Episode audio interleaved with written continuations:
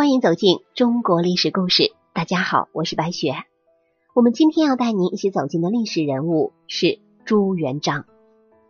宦官问题历来是中国几千年封建政权的毒瘤，历朝历代能将这个问题处理得好的并不多见。博洋说，中国经历了三次最黑暗的宦官时代，第一次是在东汉后期的二世纪，第二次是在唐朝后期的九世纪，第三次。是从公元一四三五年王振当权，一直到明王朝覆灭为止。明代的宦官虽然不如东汉末年和晚唐时期的宦官气焰凶、势力大，也不像汉唐的宦官那样能把皇帝的立废生死都操于自己之手。但是明代的宦官用时最久，在中国宦官史上力拔头筹。自永乐朝起。宦官逐渐得势，直到明思宗一死没山，两百多年的时间，宦官们熙熙攘攘，你去我来，活跃在朝堂之上，上演了一幕幕荒诞剧，甚至出现九千九百岁的魏忠贤这样颇为奇特的历史现象。奸佞之声不偶然，半由人事，半由天。让我们从魏忠贤的前辈们谈起来。明代的宦官最初除了做奴才的份儿之外，没有更多的权利可言。草根出身的朱元璋雄才大略，戎马一生，为朱家子孙们争来了天下。卧榻旁岂容他人酣睡呀？这显然不仅是赵匡胤一个人的隐忧。作为开国皇帝，朱元璋更是有过之而无不及。功臣大将们都已兔死狗烹。权力痉挛，又岂容宦官染指？他亲眼目睹过元末宦官的危害，下决心从根本上铲除宦官干政的一切可能。洪武十年，有一名老太监，完全是出于一番好意，指出公文中有明显的错误。朱元璋明知太监说的对，仍然立刻下旨将他逐出皇宫，遣送回原籍。原因是这名太监。干政了。洪武十七年，朱元璋特意铸了一块铁牌，悬挂在宫门上。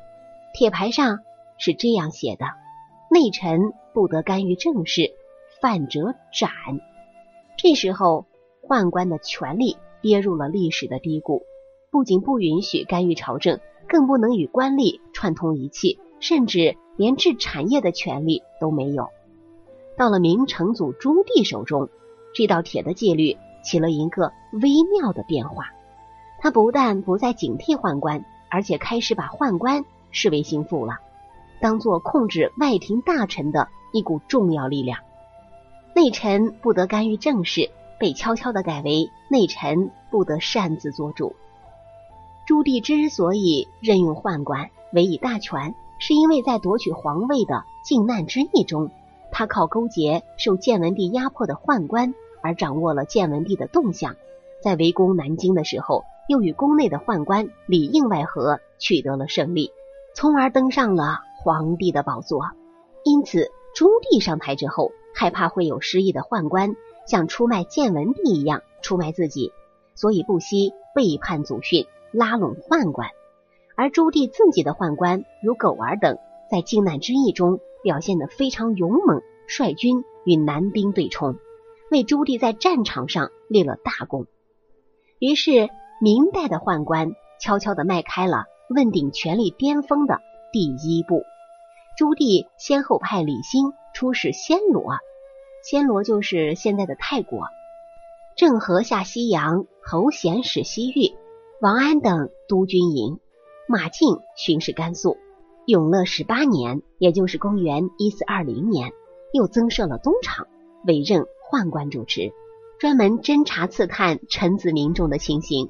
这样，宦官可以出使、专征、监军、分镇，以及刺探臣民的隐情，大权在握，为后来的专权提供了条件。朱棣的孙子宣宗朱瞻基采取了一项措施，在宫中设立内书堂。用今天的话说啊，就是宦官学校。这个宦官学校收取了十几岁以下的学生二三百人，由司礼监秉笔太监任校长，学长由德高望重的长者担任，请翰林院的学士来教导学生。学生研读的课本是《百家姓》《千字文》《孝经》以及四书、千家诗、神童诗等之类的书籍。评定成绩的标准是背诵能力和字体的工整度。成绩特别低劣的人和犯规的人，由老师登记在成绩表上，交给秉笔太监。从设立内书院开始，宦官读书成为定制。本来嘛，学书习字、传授知识那是好事儿啊。但这却在无意间打开了葬送大明朝的潘多拉魔盒。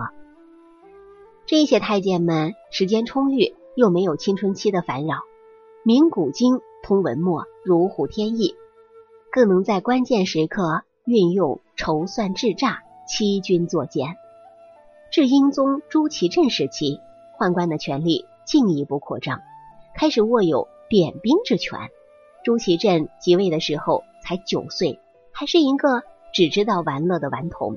太监王振带着他游玩，他对这个鬼点子颇多的大玩伴十分的敬佩，尊称为王先生。能把一个宦官称为先生，这样的皇帝呀，还真的是够奇葩的。王振利用朱祁镇的信任，假传圣旨，总揽朝政，没有人能控制他。他不但成为太上宰相，而且成为。太上皇帝朱祁镇成年之后，皇家教师刘球上奏章劝朱祁镇亲政，王振认为是讥讽自己，把刘球抓入锦衣卫的赵玉乱刀砍死，尸体肢解，抛至荒郊。有一天，王振前往国子监视察，祭酒李时勉没有对他表示特别的恭敬，王振就指控李时勉盗用国家树木。让他在国子监门前待家示众三日，数千的学生哭嚎奔走，都不能够解救。最后辗转求到朱祁镇的母亲何太后那里。当何太后询问朱祁镇时，他惊愕地说：“一定是王振干的。”这才下令释放。朱祁镇即位的第十五年，蒙古瓦剌部落向东推进，对中国北部边疆发动了攻击。延边城堡相继陷落，朱祁镇召集大臣商量对策。王振力排众议，极力主张皇帝亲征。他把战争看成了儿戏呀，认为有权就有战斗力。诏书颁下之后的第二天，朱祁镇急行出发，因为太仓促了，没有时间准备，半途上已有军士饿死。这样的军队战斗力可想而知。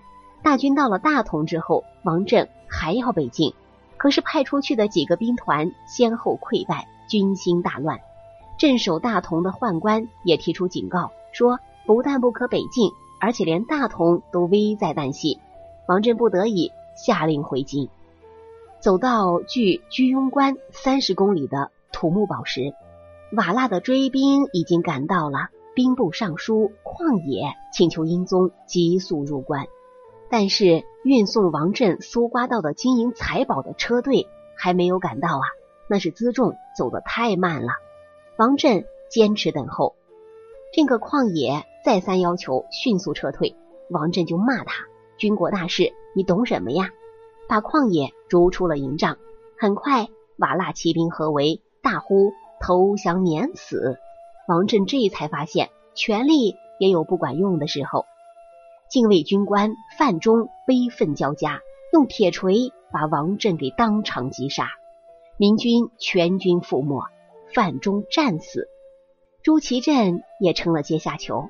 这就是历史上著名的土木堡之变，这就成为大明王朝从兴盛走向衰败的一个转折点。好了，朋友们，本期的故事先进行到这里，感谢您的收听。喜欢的朋友欢迎点赞转发，也欢迎您评论留言。下期我们将和您继续走进朱元璋的故事。